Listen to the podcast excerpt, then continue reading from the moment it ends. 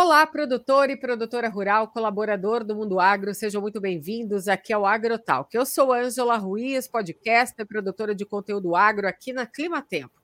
Você sabia que a poluição do ar, a degradação do solo, o impacto na agricultura, a redução da biodiversidade, os riscos fatais às pessoas e os animais, a redução da capacidade produtiva de uma floresta são alguns dos impactos dos incêndios florestais? No Brasil, a maior incidência ocorre no período de junho a setembro, na época do inverno, com clima mais seco, período em que empresas, a própria população, a defesa civil se preparam para essa possibilidade do aumento também das queimadas, principalmente dessa poluição que chega das queimadas aos grandes centros urbanos e que prejudicam a saúde das pessoas.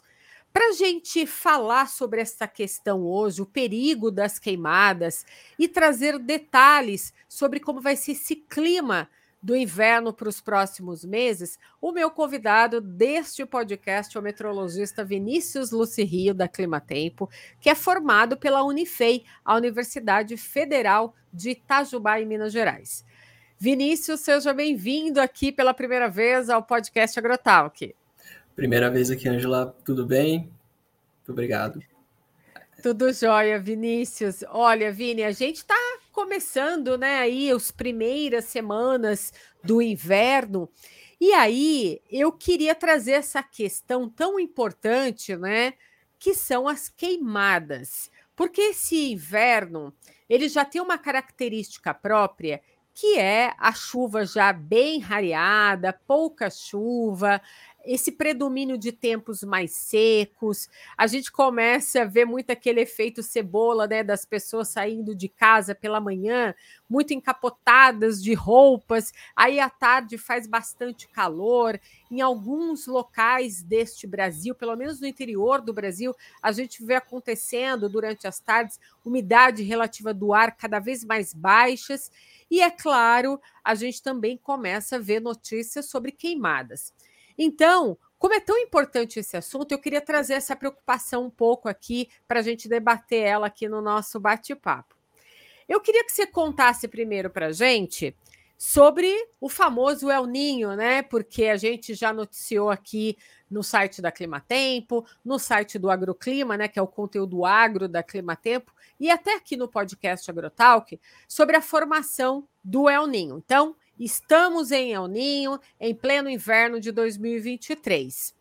Conta para mim qual que é a influência do El Ninho no clima do Brasil de forma geral. Tá certo. Ângela, então, começando assim, só com só é, primeiro a gente falar o que, que é o ninho, né? O El Ninho é um fenômeno que ocorre é, quando ocorre um aquecimento anômalo nas águas do Oceano Pacífico na faixa equatorial. Né? Lembrando que o Oceano Pacífico é um oceano muito grande, então esse aquecimento ele só ocorre ali na região tropical mesmo, saindo da América do Sul indo em direção à Oceania.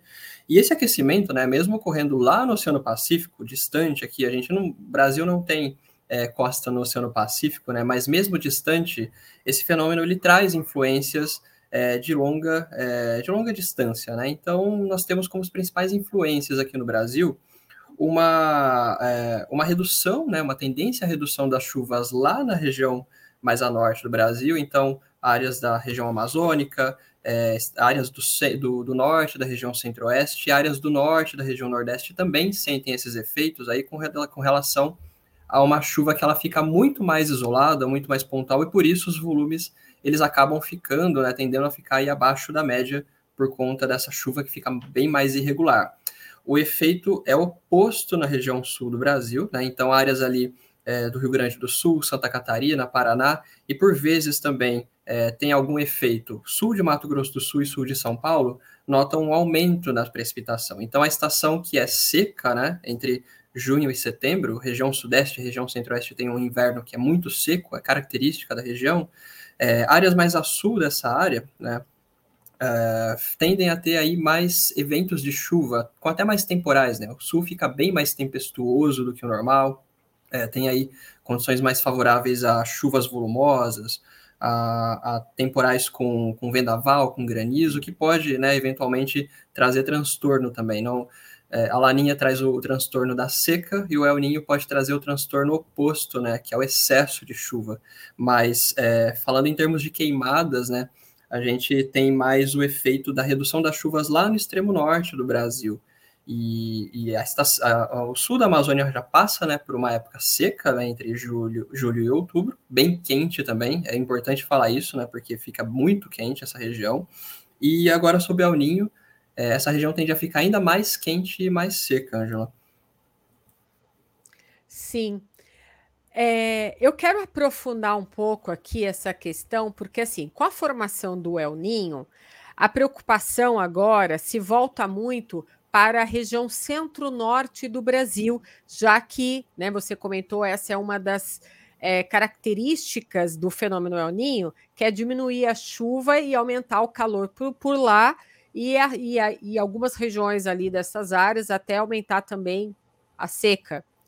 É, então, para a gente falar um pouco do que vai acontecer, eu gostaria de dar um passo para trás e lá para o passado para a gente falar dessa questão das queimadas e do El Ninho. É, quando que foi o último El Ninho no Brasil? É, então, o El Ninho, a última vez que nós tivemos registro né, de El Ninho foi nos anos, entre os anos de 2018 e 2019. Foi um evento de fraca intensidade, né, trouxe alguma redução das chuvas lá no norte do Brasil, mas ele foi fraco, não teve tanta influência assim né, quanto o El Ninho de 2015 para 2016. Esse é mais famoso porque ele foi um El Ninho de muito forte intensidade, né, um dos mais fortes já registrados, e trouxe aí condições de tempo muito seco e muito quente é, para áreas do Brasil Central, áreas do Sudeste, áreas até do norte da região sul, ou seja, o efeito foi bem amplo, e lá na região amazônica também, né? Com uma, com uma grande vazante dos rios, é, os rios ficaram é, com, com cotas abaixo, bem abaixo da média, durante alguns períodos, principalmente da primavera né, de 2015. A região central né, é, do Brasil, ali pegando Goiás, Distrito Federal, Minas, norte de São Paulo, é, tiveram aí uma primavera também que foi muito quente, muito seca, e isso acaba tornando o ambiente favorável para queimadas, né? Então, esse esse último de 2015 e 16, ele é muito lembrado justamente por conta dos efeitos dele, que foram muito, foram muito sentidos, né? Foram bem agressivos até, se a gente pode usar essa palavra. É, foi muito foi muito intenso, de fato. Sim. É, eu me recordo que naquele ano de 2015 e 2016, com a influência do El Ninho, houve muita variação de chuva, aumento de temperatura e foram registrados até mais queimadas, né, nestas áreas do centro-norte do país, inclusive a gente viu noticiários do Baixo Tapajós, né, de sofrer uma seca assim muito alarmante. É, e a gente viu muitas queimadas acontecendo também é, em áreas do Mato Grosso e do Mato Grosso do Sul. A pergunta que não quer calar, Vinícius, com a formação agora deste fenômeno El Ninho é, para 2023, o que, que a gente pode observar né, já de previsão para essa temporada? Será que a seca e as queimadas vão ser um problema para 2023 nesses estados do centro-norte do país?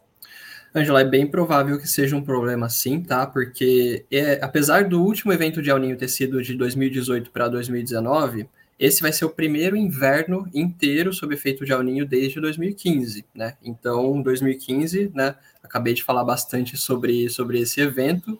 É, e a tendência é que eles, o El Niño influencie de fato no clima nesse inverno. E a gente pode ver nos mapas né, que há uma tendência a chuvas que ficam abaixo da média. Então, nessas áreas que estão marcadas em tons de laranja na região norte, pegando norte de Rondônia, grande parte do Amazonas, é, áreas do centro-norte do Pará, Amapá, e algumas áreas até com chuvas abaixo da média, de fato, com desvios mais significativos, devem ser observados aí no norte do Amazonas e em Roraima. Então, essa região, que é, costuma ter um pouco menos de chuva né, durante, o, durante o inverno, principalmente o sul da região norte, deve ter aí uma estação mais seca, é, com menos chuva e talvez até um pouco mais prolongado né, essa, essa condição de, é, de tempo seco. Então, seguindo aí essas chuvas que geralmente retornam no mês de setembro, elas podem sofrer um certo atraso na regularidade. Elas até voltam a ocorrer, mas de forma muito pontual e muito isolada. É, e outro fator agravante né, para queimadas, Angela, que a gente vê no mapa da direita, que é a tendência da temperatura. Então, toda a região norte, né, pegando os sete estados da região, estão marcados com tons em rosa e vermelho. É, e eu destaco principalmente áreas do, é, do leste de Rondônia, leste do Amazonas, grande parte do, é, do centro-sul e oeste do Pará, que estão com desvios mais significativos, né, temperaturas que já são muito altas nessa época e devem ficar ainda mais altas. Então, é, o que nós esperamos é o seguinte: para nós termos um ambiente favorável a queimadas, né, propício à ocorrência de queimadas, nós precisamos de condições de tempo seco prolongadas. Essa região ela já vem registrando chuvas um pouco abaixo da média há algum tempo e deve continuar assim ao longo dos próximos meses. Então, nós vamos ter diminuição da umidade do ar, a umidade do solo, né? Muito importante né, para o monitoramento de queimadas, porque a, sem umidade no solo, a saúde vegetal é prejudicada. E quando nós temos uma, uma vegetação com a saúde prejudicada, ela fica mais seca e mais suscetível, de fato, à ocorrência de queimadas. Então, é bem provável que no final do inverno e começo da primavera, né, se estendendo aí até o mês de outubro, talvez, nós tenhamos sim problemas com maior número de focos de queimadas detectados do que o normal. E eu até volto lá ao, ao ano de 2015. 2015 é um exemplo clássico de atraso das chuvas, é, da regularidade das chuvas, né, da primavera, porque em outubro a gente ainda tem muito foco de queimada sendo detectado na Amazônia. Mas se eles continuam altos em outubro, é um sinal de que a estação seca se prolongou um pouco além do que o, do que, o que é normal. E em 2015 foi justamente isso que aconteceu lá no bioma da Amazônia, Ângela. E... É, é, é, isso é muito preocupante, até esse mapa né, evidencia bastante para a gente essa questão do centro-norte do Brasil que a gente vê, né? Pouca chuva sendo prevista, né? Isso não quer dizer que não vá chover ao Exato. longo do inverno, mas porém a gente vê uma diminuição, né? Que já é uma característica da estação, mas a gente vê esse aumento da temperatura, né? Muito já evidenciado aí para os próximos meses, e essa preocupação é, dos incêndios, das queimadas, é, agrava mais a situação da questão do solo, do agricultor que está lá no campo plantando a próxima safra, porque a gente sabe que os incêndios eles são causados por múltiplos fatores, mas são agravados pelo clima, né? Então, quando Sim. o incêndio de fato ocorre, é, existem equipes de plantão em diferentes regiões brasileiras que são treinadas, possuem equipamentos necessários para conter o fogo, mas o clima, a questão do vento, isso tudo ajuda a propagar, né, esses incêndios, Exato. o alastramento dessas queimadas e durante o inverno e a gente pensar lá no final do inverno para outubro, a gente também vai ter ocasiões, né, Vinícius, que vão uhum. acontecer essa questão dos ventos que podem ajudar a levar essas fagulhas, né? Sim, exatamente. E não apenas isso, viu, Angela? O, o vento ajuda a espalhar o fogo, mas ele também, né, em grande escala, ele transporta essa fumaça para outras regiões distantes. Né? É outro ponto interessante para a gente discutir aqui, porque todo ano, né, nós vemos aquela, aquelas imagens de satélite mostrando a, a, a fumaça né, sendo transportada pelo vento lá para a região sul, aí as pessoas acabam até se questionando, mas gente, como é que é, a fumaça ela vai tão longe, né? Mas é por conta da circulação de grande escala mesmo. E esse ano nós vamos ter aí os fluxos de ar quente e úmido voltados para a região sul e sudeste, né? Sul-sudeste parte ali do Mato Grosso do Sul. Então, é, quando nós falamos de queimadas, não apenas o prejuízo ambiental no local onde elas ocorrem, é, mas também a qualidade do ar que piora muito. Ela já não é boa nessa época do ano, justamente por conta do tempo seco, mas ela piora ainda mais com a questão da fumaça. Então, essa fumaça ela é transportada para áreas muito a sul, como Rio Grande do Sul, Santa Catarina, Paraná, é, São Paulo. Acho que você se lembra, né, até agosto de 2019, quando teve aquela situação que São Paulo ficou Sim. virou noite, né, plenas três horas da tarde. É, são essas situações é, que são que interessantes, a gente vai mas... poder ver. Pode acontecer novamente, então, Sim. isso.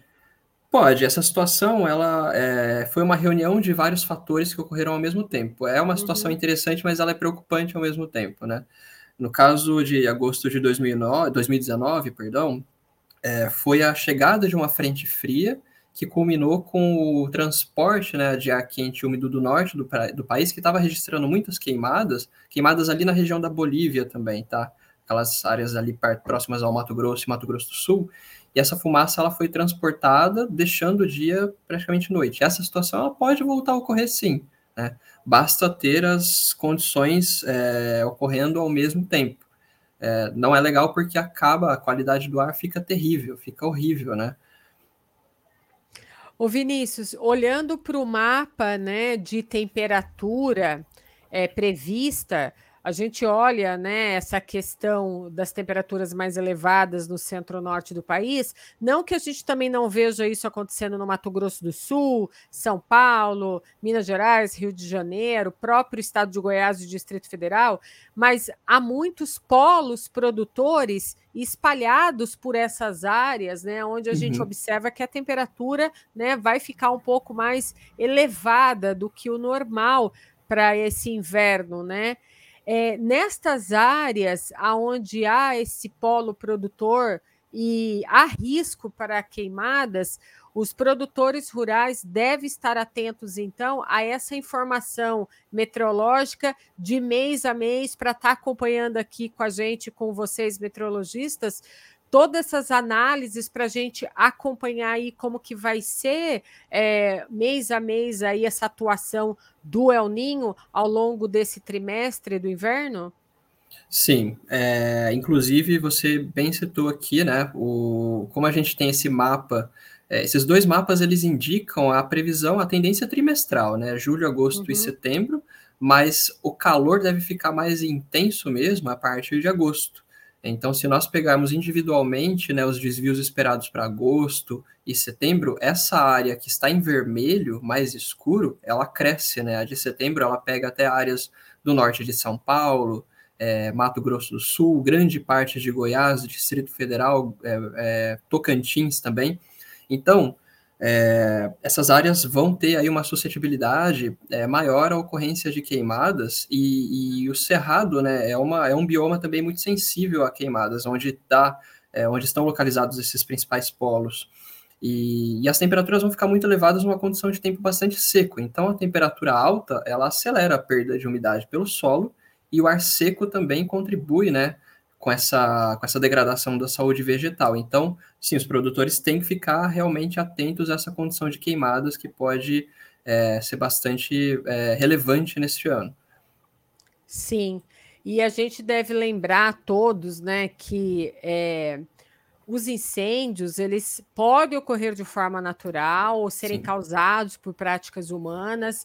É, as causas sempre são bastante investigadas, mas o que a gente precisa ficar atento aqui é tomar as medidas de prevenção para que, é claro, não cheguem a um ponto aí de destruir lavouras, culturas inteiras, né? A gente precisa sempre estar ali de acordo com as informações também é, dessa prevenção, juntamente com a defesa civil de cada cidade, é, acompanhar né, as notícias dos possíveis focos de incêndio que já começam a aparecer no auge do alto inverno. Você mencionou aqui agora é, o mês de agosto, a gente pode considerar esse mês né, como o auge né, da estação Sim. do inverno. Então, é sempre, é, a gente precisa ficar aqui sempre mesmo atento a todas as informações aqui na Climatempo, dos meteorologistas, com a Defesa Civil de cada cidade, é, entender um pouco sobre né, as emergências em locais de fácil acesso para todos, né, onde tem instalação de placas de advertência.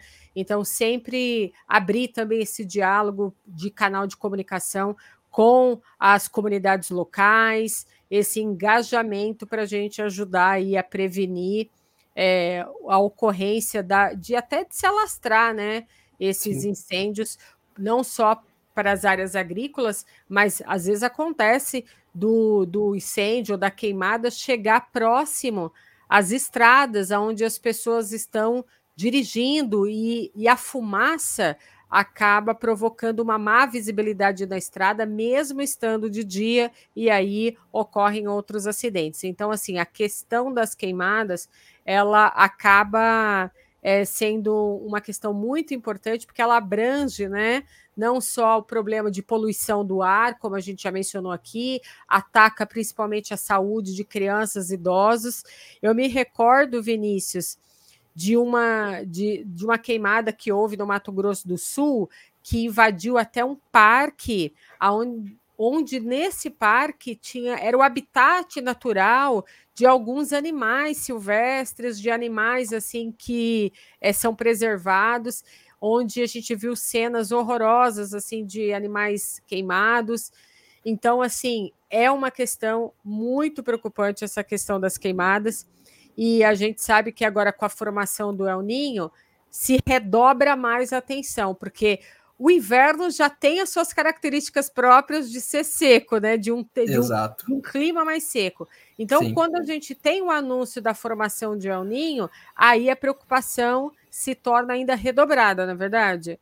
Exatamente, porque realmente aí vem com essas condições mais secas e mais quentes, né? Então traz realmente condições mais favoráveis à ocorrência dessas queimadas, porque para a ocorrência do fogo, é, é, necessário que haja um tempo prolongado né, de tempo seco. Isso é bastante comum no Brasil Central. Né? Como todo ano a gente vê nos noticiários, faz tantos dias que não chove em Brasília, tantos dias que não chove em Goiânia. Então, é, é disso que o. que é, é são essas as condições é, necessárias para a ocorrência de, é, de de incêndios de uma forma mais ampla, mais numerosa. Então, e essas condições realmente devem ser observadas durante o inverno desse ano.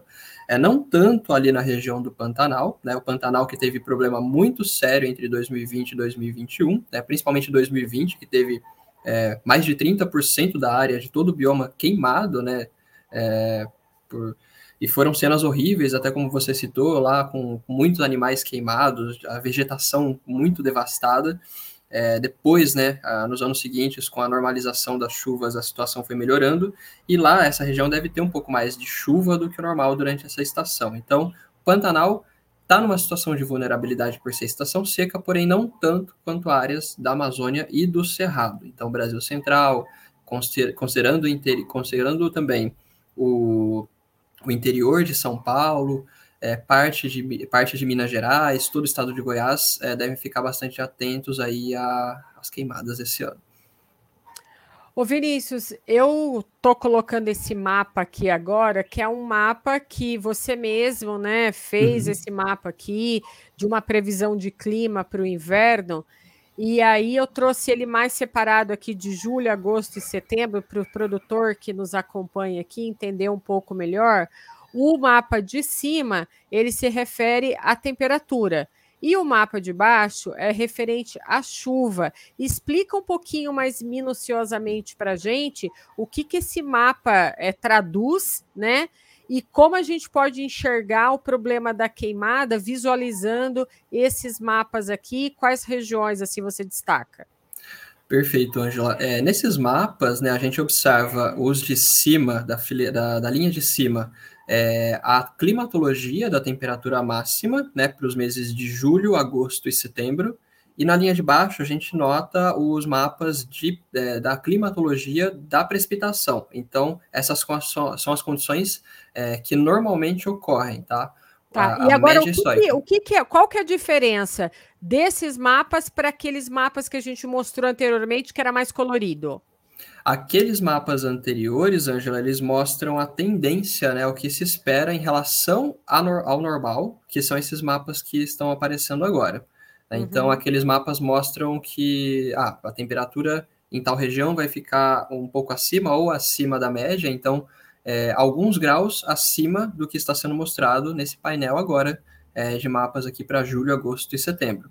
E o da chuva, né, indicado aí pela, pelas cores verde, é, é, o verde mais claro para um pouco acima e o azul mais escuro, o verde mais escuro para chuvas acima da média e o laranja, né, a mesma situação, abaixo e um pouco abaixo, é, mostram chuva, é, mostra uma tendência, né, da, da precipitação, se ela vai ficar um pouco acima, um pouco abaixo, né, do que está apontado aqui nesse, nesses mapas da climatologia. E o que a gente vê é, nesses mapas é o aumento gradual das temperaturas, justamente é, na região onde ocorrem mais queimadas, né? Ali na interface entre, a, entre o bioma da Amazônia e do Cerrado, que é bem na região do arco do, do desmatamento, né, Angela, que é mais ao sul da região, que é uma, é uma transição, né? Essas áreas de, de transição têm uma, uma estação seca mais seca e o calor ele é mais acentuado até por conta disso, então a vegetação em si ela fica mais suscetível a queimadas. A gente vê julho já com temperaturas médias, né, acima de 32 graus em áreas do Pará, do norte do Mato Grosso, é, do Tocantins, áreas ali da região nordeste também, pegando o Maranhão, Piauí principalmente. Em agosto e setembro, esse aumento das temperaturas ele é bem sensível, né? Então, assim, temperaturas médias aí acima de 35 graus em amplas áreas de Mato Grosso, de Tocantins, é, do Maranhão e do Piauí também, né? E em setembro já, já médias de temperaturas acima de 36 graus em vários pontos nessas regiões. E, e os mapas de baixo indicam a chuva. É, ao mesmo tempo em que a gente tem o aumento da temperatura, as chuvas elas são muito escassas nessas áreas. Então ali o sul da Amazônia pegando é, Rondônia, áreas do norte de Mato Grosso, Pará, Tocantins e parte aqui do Maranhão também, com pouquíssima chuva, né, menos de 25 milímetros na média. Algumas dessas áreas têm é, médias até abaixo de 10 milímetros. É, em agosto aumenta um pouco, mas ainda assim continuam volumes muito baixos. E em setembro é quando inicia né, o retorno das chuvas na região amazônica, que não deve ocorrer é, de forma tão regular esse ano, justamente pela previsão de chuvas abaixo da média. Isso serve tanto para os meses do inverno, agora, quanto para o início da primavera também, é, dando spoiler né, do que vai vir mais à frente. Outubro e novembro devem ser meses aí com temperaturas bem altas e tempo mais seco nessa região, Angela.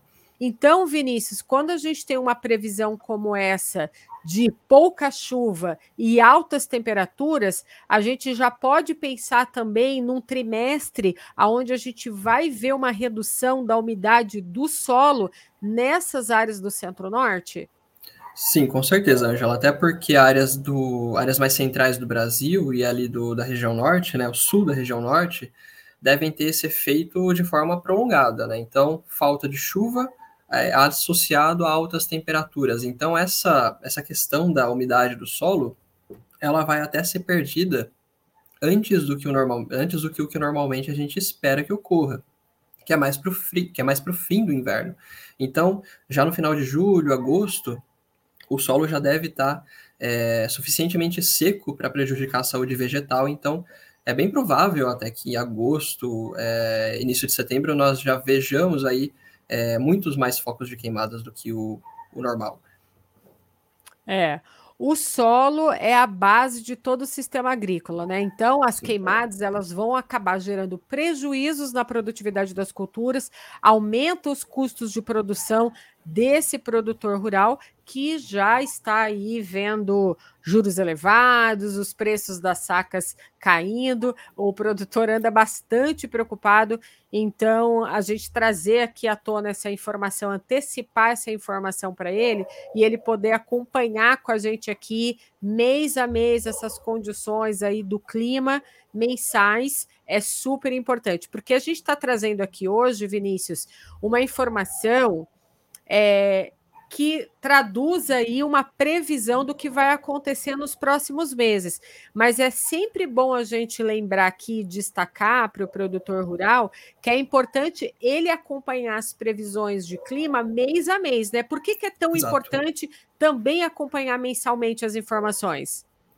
É porque nós temos né, mudanças que podem ocorrer nessas previsões, embora a tendência né, quase sempre seja mantida, mas diante de, um, de uma situação em que nós estamos entrando no El Ninho, então digamos que a atmosfera está começando a responder a essa situação. É, então os modelos eles podem variar um pouco mais. Então é bom sempre fazer um acompanhamento constante né, das atualizações de previsão de clima e todo final de mês nós fazemos essa atualização para o mês seguinte, né? O mês seguinte também os meses à frente, mas o mês seguinte a gente dá uma atenção maior justamente para por ter um detalhamento, né? A gente tem um detalhamento melhor é, de um mês à frente. Mas essa tendência ela deve continuar, ela, ela essa, essa tendência de temperaturas acima da média, né, principalmente no centro-norte do Brasil, com chuvas abaixo, ela deve continuar, mas ainda assim a gente tem que acompanhar as próximas é, atualizações. Sim. Dicas aqui para o produtor rural, então, ficar atento, né? As informações aí mensais com as previsões assim atualizadas aqui todo mês pela equipe de meteorologistas. É legal também você já ter uma análise né, da capacidade de regeneração do seu solo, né, o conhecimento ali geográfico do seu solo para você entender como que funciona é, tudo ali ao redor da sua região escolher as espécies e o tipo de plantio que você vai ter agora diante destas condições climáticas. Então, o fato da gente estar tá aqui já né, trazendo uma tendência de clima, onde a gente já vê a formação do El Ninho, essa questão da diminuição da chuva em algumas áreas, o aumento da temperatura, isso envolve para o produtor rural uma seleção de espécies que vão fazer parte aí, né, da escolha dele para o próximo plantio. Então, o produtor rural também precisa estar atento à escolha das sementes, sementes essas que são resistentes a altas temperaturas, a uma condição mais seca, estar diante ali da informação mensal da previsão, né, para que ele consiga ter a tomada de é, decisão na gestão ali é, do manuseio da sua lavoura aí diante das informações climáticas que a gente está trazendo aqui. Olha, Vinícius, o produtor rural vai ter que colocar a mão na massa aí nos próximos meses, né? Diante dessas informações.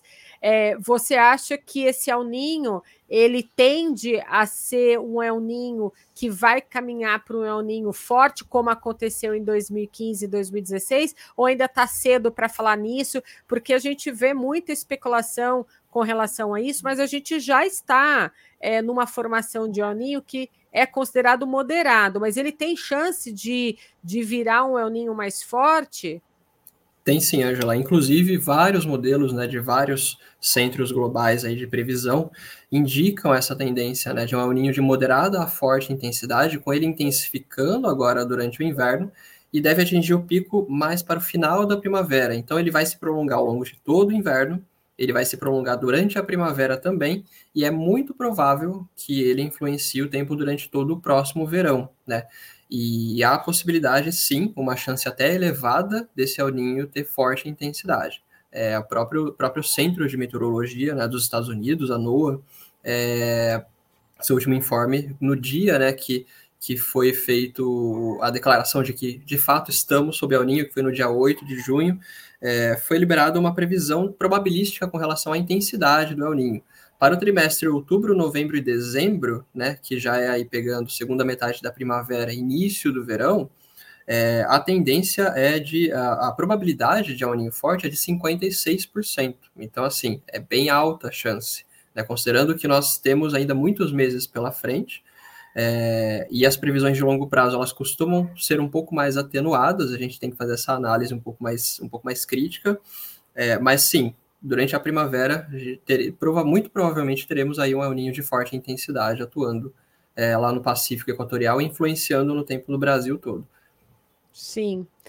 E mais uma vez, né? Além dessas queimadas trazerem aí um problema grave não só para a agricultura brasileira, mas e também para a saúde humana de quem está nos grandes centros e até mesmo no campo, tem uma questão muito importante também é, que a gente deve chamar atenção aqui, aliás, não só uma, mas duas, que é a questão dessas cinzas das queimadas que também chegam aos rios e que podem aí prejudicar toda essa questão é, da, ao redor das matas, da própria água ali desses rios, e a questão também da rede de energia elétrica, né? Muito importante essa questão, porque uma queimada, dependendo da, do tamanho dela, que a gente vai falar aqui de quilômetros e quilômetros de distância, né, Vinícius? Sim. Isso pode provocar até o desligamento de uma rede e causar falta de energia em grandes centros, né?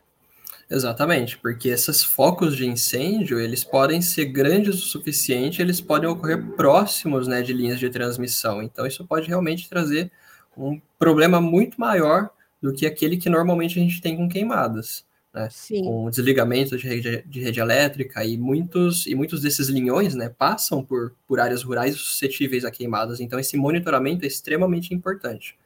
Vinícius, outra questão que eu quero retomar aqui é é a questão de raios, porque a gente sabe que os raios também ajudam, né, a provocar um incêndio, uma queimada, se alastrar.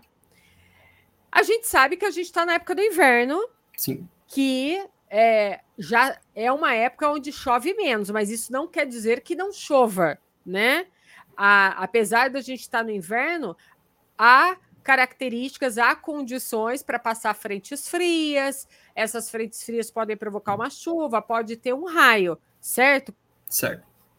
E aí, é, então, nós também não estamos livres de uma tempestade ou de uma chuva, de repente, mesmo no inverno, ajudar a provocar um início aí de incêndio que vai alastrar essa queimada aí por algumas áreas? É, isso realmente pode acontecer. Inclusive, o, os raios, né, são um dos principais fatores naturais que podem provocar essas queimadas, se não uhum. o principal, né? E essas, essas queimadas provocadas por raios, elas ocorrem principalmente ali na região amazônica mesmo, tá? É, nas áreas mais ao sul e oeste, né, onde ainda, mesmo com a, com a, época seca, ainda podem ocorrer algumas pancadas de chuva isoladas e elas podem vir acompanhadas de raios mas também né, em áreas mais, do, mais ao sul, né, pegando Mato Grosso do Sul, áreas do interior de São Paulo, Triângulo Mineiro, sul de Goiás, eventualmente, durante a passagem de alguma frente fria ou aproximação dela, quando há é, aí uma atmosfera mais instável, né, que pode formar alguns temporais isolados, é, isso pode ocorrer também. Então, os raios, eles são um dos principais fatores naturais que causam é, esses, a, o surgimento desses focos de queimadas. Eu ouvi dizer que mesmo em locais úmidos, né, pode acontecer queimada. Aí, como assim? Um lugar muito úmido acontece queimada, né? Aí eu fui ler a respeito, por exemplo, vamos pegar aí um exemplo como a Amazônia, né? A gente sabe ali na Amazônia onde tem chuva, ocorre a chuva, tem todas as copas das árvores, tal. Se ocorre uma queimada em determinado local e mesmo assim houve uma chuva que ajudou a apagar é, é, esse incêndio todo. Mas às vezes, por ser uma área onde tem muita árvore, um ou outro foco menor continua ali no meio daquelas árvores, onde até às vezes a chuva não chegou por causa da quantidade de árvores enormes que tinham por ali. Então, mesmo estando num local úmido, esses focos menores ainda conseguem se manter ali dentro da floresta. Você já ouviu falar sobre isso? É, já sim, Angela. Só que o, a questão é que esses focos, que geralmente ocorrem em áreas de mais é, com uma vegetação mais saudável, né, uma vegetação mais úmida de fato, eles tendem a ser, eles tendem a ter uma, uma área menor, né? Então a área queimada é, é menor e a duração desses focos de incêndio, ela, elas, a, a duração costuma ser menor, né, do que é, do que em áreas de vegetação seca. Por quê? Porque nesse caso a vegetação ela tem, ela estando mais saudável, ela contém mais umidade, né? Então aí é, é mais um obstáculo para o fogo avançar nessas situações. Eles, o, o, fogo mais amplo, né, que avança mais, ele é mais comum em áreas mais secas, mas sim, eles podem acontecer, até porque em áreas mais úmidas, é, esses raios eles são bem mais comuns, né? Nas áreas mais internas uhum. da Amazônia, é, eles são bem mais comuns e eles podem é, ocorrer ali em áreas mais próximas do, mais no interior mesmo da Amazônia, ali no interior da Amazonas, mas é, os que duram mais são, na, são os que ocorrem ali na borda, na borda sul e a oeste da Amazônia. Esse ano devemos ter aí uma temporada de queimadas é, um pouco acima daquela que a gente está acostumado a ver, que elas são naturais, elas ocorrem todos os anos, faz parte da nossa climatologia, mas esse ano a tendência é ser um pouco mais grave do que o normal e mais calor também, né? Essa população do centro-norte do Brasil vai acabar sentindo também bastante calor. Sim, principalmente áreas ali de Mato Grosso, Tocantins, que devem ter aí já temperaturas próximas ou até um pouco acima de 40 graus, ainda em agosto, né? Agosto já tem essa possibilidade de um calor mais intenso, mas é realmente setembro é, que as temperaturas devem ficar muito elevadas nessas áreas, inclusive com possibilidade de ondas de calor até mesmo em áreas mais ao sul, né, pegando o interior de São Paulo, interior de Minas, é, e alguns picos de calor mais intenso ocorrendo até em áreas da região sul. apesar de que o calor na região sul não deve ser tão prolongado quanto em áreas do centro-oeste e do norte do Brasil. Mas essas áreas, né, entre o Mato Grosso, é, o norte de Mato Grosso do Sul, todo o Mato Grosso, grandes áreas de Goiás, Tocantins, devem sofrer bastante com o calor no fim desse inverno. Muito bem. É, Para todos que estão nos ouvindo aqui nas plataformas de streaming, Spotify, Deezer, Connect da Apple, sabe que também pode é, assistir no formato vídeo pelo YouTube da Climatempo, lá no canal do youtube.com barra Climatempo. Esse episódio aqui do podcast Agrotalk vai estar no formato vídeo. Aqui a gente está mostrando o mapa para vocês, né, que o Vinícius trouxe de chuva e de temperatura. Vocês podem acompanhar esses mapas aqui pelo YouTube. Acompanhem também no site do Agroclima e aqui nos próximos episódios do Agrotalk todas as informações sobre como vai ser, né, transcorrer essa estação do inverno, a atuação desse El Ninho ao longo do inverno e ele entrando aí no início da primavera, a gente vai estar junto com vocês trazendo aqui informações mensais. É importante que o produtor rural fique atento a essas informações, porque as queimadas não são brincadeira. Nós temos é, vários tipos de culturas espalhadas por grandes polos produtores no Brasil, então todo agricultor precisa estar atento à sua região, à sua área, né, para ter agora, a partir deste momento, com essa informação, ter uma tomada de decisão mais certeira para que ele não venha né, ter prejuízos daqui nos próximos meses até o final do ano, porque é, a gente sabe o quanto é importante aí essa produção agrícola e toda perda faz uma diferença enorme no bolso do produtor rural. Vinícius, olha, gostaria de agradecer aqui a sua participação no podcast Agrotalk. É, nesse episódio, chamando atenção aqui para as queimadas, para esse calor, para essa temperatura que a gente vai é, observar, né? A gente vai ficar atento aí nos próximos meses, que o nosso papel aqui é trazer um serviço, né, para toda a população e para o produtor rural que está nos assistindo. Exatamente, Angela. É muito importante, né? São assuntos muito pertinentes esses que a gente abordou aqui hoje. E eu agradeço muito pelo convite. Eu, é um prazer estar aqui. Espero que você volte aqui, né, outras vezes para trazer as atualizações aí das informações, né, junto ao produtor rural. Então, até a próxima, Vinícius. Até a próxima, Angela. Muito obrigado. Tchau, tchau. Tchau, tchau.